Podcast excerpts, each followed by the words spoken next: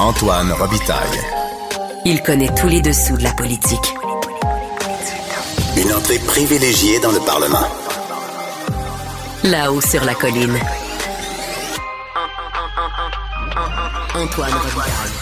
Bon mercredi à tous. Aujourd'hui à l'émission, on reçoit le péquiste Pascal Bérubé.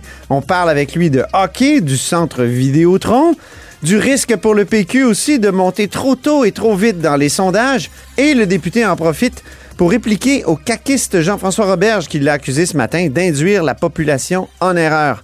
Mais d'abord, mais d'abord, c'est l'heure de parler à nos amis du bureau parlementaire. Il y a de la joie. Bonjour, bonjour les hirondelles, il y a de la joie. Dans le ciel par-dessus le toit, il y a de la joie. Et du soleil dans les ruelles, il y a de la joie. Bonjour, Geneviève Lajoie et Patrick Melrose. Bonjour Antoine. Bonjour. C'est notre duo du mercredi, coudon. Hein, vous revenez souvent. C'est comme la motion du mercredi. C'est ça, correspondante parlementaire à l'Assemblée nationale pour le journal et le journal, et correspondant évidemment pour Patrick. Donc, euh, dernière heure, il n'y aura pas de funérailles nationales pour euh, Carl Tremblay des Cowboys fringants. Je te corrige Antoine. En fait, c'est pas des funérailles nationales, c'est une cérémonie d'hommage national. En fait, c'est la même chose. On dit juste que pour des funérailles, on, parle d'un service religieux, alors que ça va être une cérémonie laïque à l'image des Cowboys fringants ou surtout de, de Carl Tremblay. Euh, écoute, ça va être euh, un grand événement quand même au Centre Bell. Oui. Euh, un lieu où les Cowboys fringants se sont produits euh, fréquemment, qui va avoir lieu euh, mardi prochain, le 28, à compter de 19h. Écoute, il y a des billets, ou en fait des laissés-passer, qui vont être rendus disponibles sur le, sur le site de Ticketmaster. On peut écouter le ministre Lacombe qui, est, qui a annoncé la nouvelle en sortant du Conseil des ministres il y a quelques minutes. Et on a le ministre Roberge aussi qui, qui commente le lien entre les Cowboys fringants et le Québec. C'est le souhait de la famille que ce soit laïque. Donc, euh, dans ces circonstances-là, on ne parle pas de funérailles, on parle de cérémonie, mais ça a la même importance. Et puis, je trouve que c'est intéressant aussi que ça se fasse au Centre Bell, c'est-à-dire que le public va pouvoir aussi y assister, en partie, évidemment, parce que l'endroit des sièges limités, mais c'est beaucoup plus euh, euh, possible, donc, de partager ce moment-là avec les Québécois. Donc, je trouve que c'est une belle idée de la famille, je suis très heureux qu'on ait pu organiser type. ça avec eux. C'est le même type d'hommage, par exemple, Oui, qui offert à Mme Payette. Exact. On a vu à quel point ça a touché les Québécois, le décès de Carl Tremblay, euh, la musique des cowboys, ça nous parle, j'en parle puis je vibre. Donc, euh, ça, nous- ça nous touche tous, fait que je pense que c'est une très, très bonne décision. Les cowboys, ils, ils vibraient en même temps que les Québécois de tous les âges. hein. De, de 12 ans à 77 ans et plus, euh, tout le monde connaît quelques chansons ou un moment où ils ont écouté quelque chose qui, les a touchés, un spectacle. Donc, euh, les cowboys, ça, ça fait partie de, de quelque chose qui ne sera pas oublié. Donc, euh, je pense que c'est important de rendre hommage à Carl Tremblay.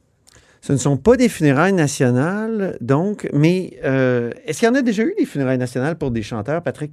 Écoute, ce qui est intéressant, c'est que Carl Tremblay va se ramasser euh, sur une très, très courte liste de gens qui ont eu droit à des funérailles nationales. Et il n'y a pas vraiment eu de chanteurs qui ont eu droit. On me faisait remarquer... Bon, Ou des que- cérémonies nationales. on, dit tous les deux funérailles alors qu'on vient de dire que ça en- ça en- ça en est pas. Pour, pour faire simple, on va parler de funérailles nationales, même si c'est laïque dans ce cas-ci. Euh, on me faisait remarquer, donc Geneviève qui faisait remarquer au, au bureau, que René Angélil, en fait, il a eu droit et lui-même a été un chanteur, mais on s'entend Ouais. que c'est pas pour son travail comme chanteur qui a eu droit à des funérailles nationales, c'est plus comme impresario de Céline Dion. Euh, donc, je disais une douzaine de personnes qui ont eu droit et c'est tellement parlant du peuple québécois, de la nation québécoise, Ah oui? de voir cette liste-là. Écoute, il y a trois joueurs de- du Canadien qui ont eu droit à des funérailles nationales et aucun chanteur. Aïe, aïe, aïe. Euh, donc, on se souvient qu'il y a Jean Béliveau, Maurice Richard, Guy Lafleur qui ont eu droit. Sinon, autrement, ben, c'est quoi? C'est des ex-ministres, cinéastes avec Gilles Carle, euh, Jean- Jean-Paul Riopel, le, le peintre évidemment, euh, le poète Gaston Miron. Ah. Ça va être une première si on exclut le René Angélil pour son rôle dans Les Baronnets, pour un chanteur comme ça qui va avoir droit à des funérailles nationales. Pour les gens qui sont intéressés, comme je les laissés-passer vont être disponibles à partir de demain, 10h, sur le site de, Ticketmaster. Et il y a déjà aussi en ligne un registre, des condoléances qui est euh, disponible pour, euh, évidemment, rendre hommage à Carl Tremblay et envoyer ses condoléances à la famille et à ses proches. Évidemment, euh, le premier ministre François Legault va être présent sur place mardi prochain pour l'événement. Et il y a quand même un petit clin d'œil ici, une chanson de Corey Fragan, mais le drapeau sera en berne sur l'édifice du Parlement mardi euh, prochain. Très bien. Euh, Geneviève, rien ne va plus pour la CAQ pendant ce temps-là. La CAQ, elle, euh, a son drapeau en berne aussi un peu. hein?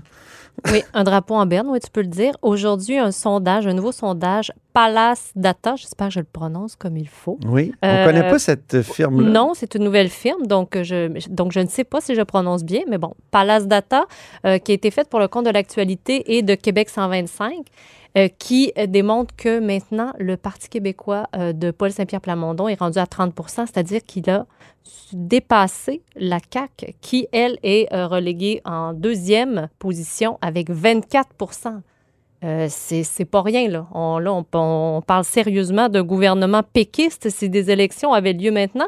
Euh, je vous rappelle qu'il y a quelques, une dizaine de jours, un sondage léger euh, démontrait que François Legault était désormais en terrain minoritaire, Mhm. hein, à 30% Le PQ suivait de peu à, à 26 Donc, ce qui, est, ce qui est dangereux, ce qui est important de, de- de remarquer dans les sondages, c'est la tendance. Et la tendance pour la CAQ, elle n'est pas bonne, ça, c'est certain.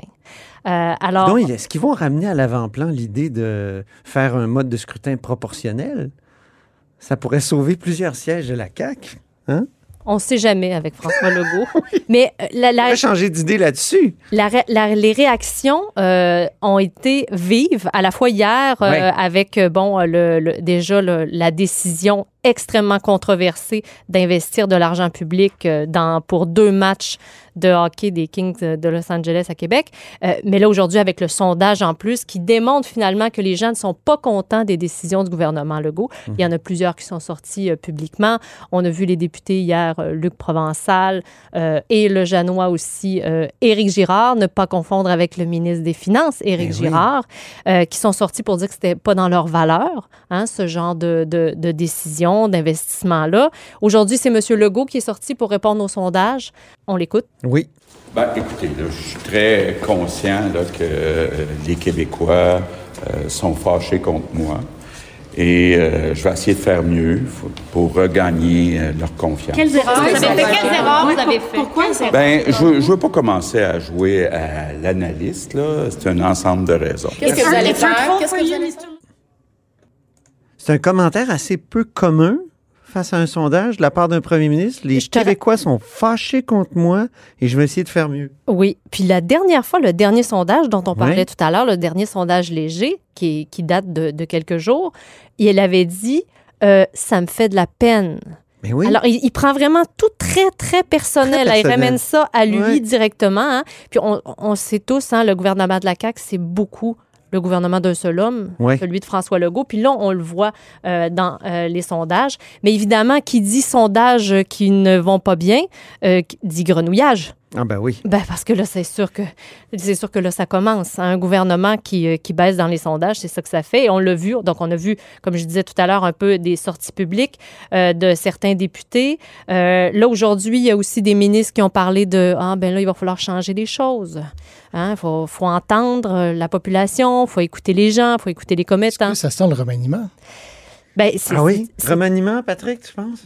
Ben, on commence à spéculer, on commence à se demander comment donner une nouvelle impulsion à un gouvernement comme ça qui, euh, qui manque d'énergie, qui se fait critiquer de toutes parts. Moi, j'ai rarement vu, en tout cas depuis que la CAQ est au pouvoir euh, minimalement, autant de critiques négatives, autant de chroniques négatives envers un gouvernement.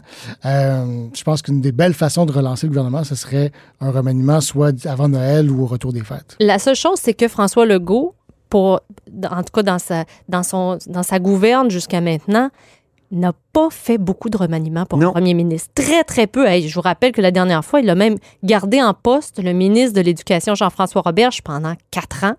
Hein, il n'a Oui, pas changé du lui-même- tout son ministre de Parce que l'Éducation. lui-même, son expérience Oui. de ministre, il, il s'est dit, les ministres changent trop souvent de dossier. Il faut qu'un ministre, pour s'approprier comme il faut les dossiers, il faut qu'il soit là longtemps. Ça, il l'avait déjà dit. Exactement. Et puis donc, c'est pas un, un- un homme qui aime faire les des remaniements. Il l'a déjà dit aussi. Il trouve ça très déchirant, hein, parce qu'il faut qu'il annonce à chaque fois à des gens qui seront pas ministres, euh, puis euh, des gens qui attendent depuis longtemps. Donc, François Legault aime pas ça.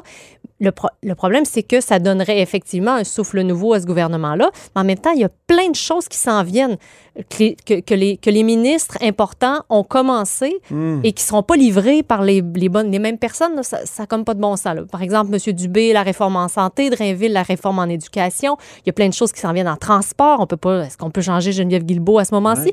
C'est, c'est- ça, ça serait quand même assez laborieux. Ça serait de- surprenant. Ça serait surprenant. Mais chose certaine, il n'y a rien de pire qu'un politicien qui veut faire mieux souvent Non. quand il est au pouvoir parce qu'il cherche des trucs et, on le sait, là. Je, pense que depuis la défaite dans Talon, il, cherche, des façons de faire parler de lui, de faire un coup politique, puis des affaires comme les, les Kings de Los Angeles ou- ou d'autres choses, comme l'abandon du tramway.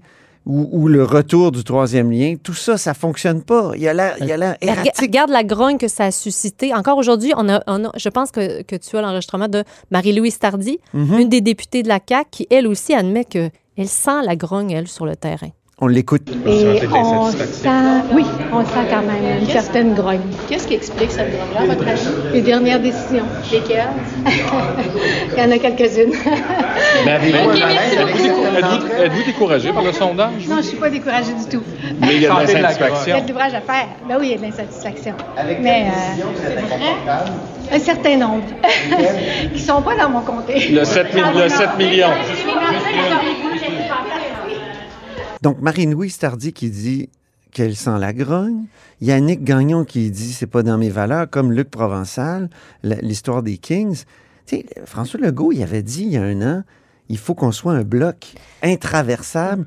Puis il dit, il disait, la chicane, c'est uniquement au caucus. Puis quand on sort du caucus, il oui, faut mais là, être un dans ce, bloc cas, uni. dans ce cas-ci, les députés se sentent davantage dédouanés Ouais. de, de se désolidariser du, désolidariser du caucus. Pourquoi? Parce que dans ce cas-ci, ils n'ont pas été consultés. C'est ça. Par exemple, là, dans le dossier de la hausse de salaire de 30 des députés qui a été très controversé, dans ce cas-là, les députés avaient été consultés. Alors, ils sont, on- tu les as pas vus après ça sortir sur la place publique pour dire Ah, ben là, non, c'est peut-être pas une bonne idée. Mais dans ce cas-ci, ils n'ont pas été consultés. Donc, c'est sûr qu'ils se sentent euh, en droit de sortir du rang. hein. Mais on n'est quand même pas là. on- là, on a des petites sorties du rang. Là, hein. Mhm. On n'est pas encore rendu à des, euh, à des, euh, à des rébellions de, Non. la- de comme pas Thomas Mulcair et Pierre Paradis à l'époque. Ah oui. C'est pas le débarquement du 6 juin 2000, euh, euh, oui, 2011.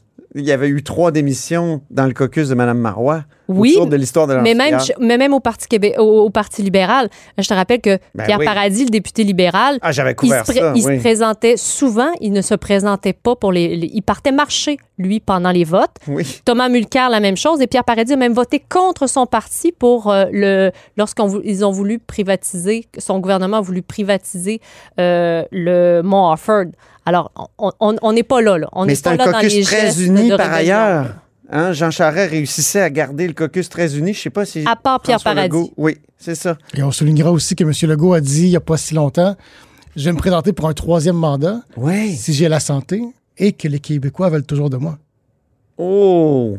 Question à lui poser, hein? Question Est-ce que les. Québécois veulent encore de vous, monsieur? Avec des sondages comme ça qui, qui, où ils reculent, Monsieur Legault, oui. je pense que la réflexion peut être différente. Tu voulais souligner un aspect du sondage là, sur Montréal. Oui, juste un, un- un petit mystère, en fait, euh, quelque chose qui me surprend. On comprend très Un bien. mystère que- Montréal? oui, mais en fait, justement, le mystère Québec est facile à comprendre. On comprend que les gens sont fâchés contre la CAQ en raison du recul sur le troisième lien ou les tergiversations, maintenant qu'on devrait dire. Oui. Euh, même chose sur, sur, euh, le tramway.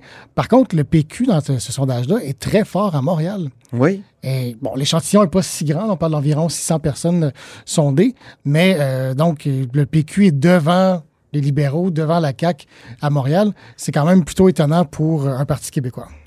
Parlant de Montréal, les Alouettes en colère. euh, Ben, les Alouettes, on- on- les Alouettes c'était la, la parade des champions dont, aujourd'hui. dont l'Alouette en colère qui était euh, Monsieur Decoy.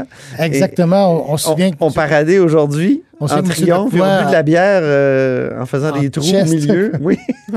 non, non, pas en chest. j'ai pas de façon élégante de dire Torse nu. torse nu. On se souvient que M. Decoy, euh, dimanche dernier, a fait une sortie très émotive pour dénoncer l'absence de français Oui. euh, dans la semaine de la Coupe Grey. Euh, L'hymne national qui était en anglais seulement à la- en demi-finale. Et on se souvient qu'il avait lancé Gardez-le gardez pour vous, votre anglais. Oui. Le ministre de la langue française est sorti aujourd'hui pour appuyer M. Decoy. On pouvait s'y attendre, mais c'est quand même quand même particulier de voir un ministre féliciter une sortie euh, d'un athlète comme ça qui euh, prend la, la défense du français. On peut écouter M. Jean-François Roberge. Je pense que le joueur québécois, euh, M. Decoy, a bien fait de s'exprimer comme il l'a fait, puis de dénoncer ce qui devait être dénoncé. C'est un manque de respect. là. C'est un manque de respect. Les Québécois ont droit au respect. Et puis là, ils sont victorieux. On est très fiers d'eux. Très contents qu'ils fassent un défilé aujourd'hui. J'espère que ça va très C'est quand même assez- intéressant d'entendre M. Roberge, un, un nationaliste, un souverainiste, Ouais.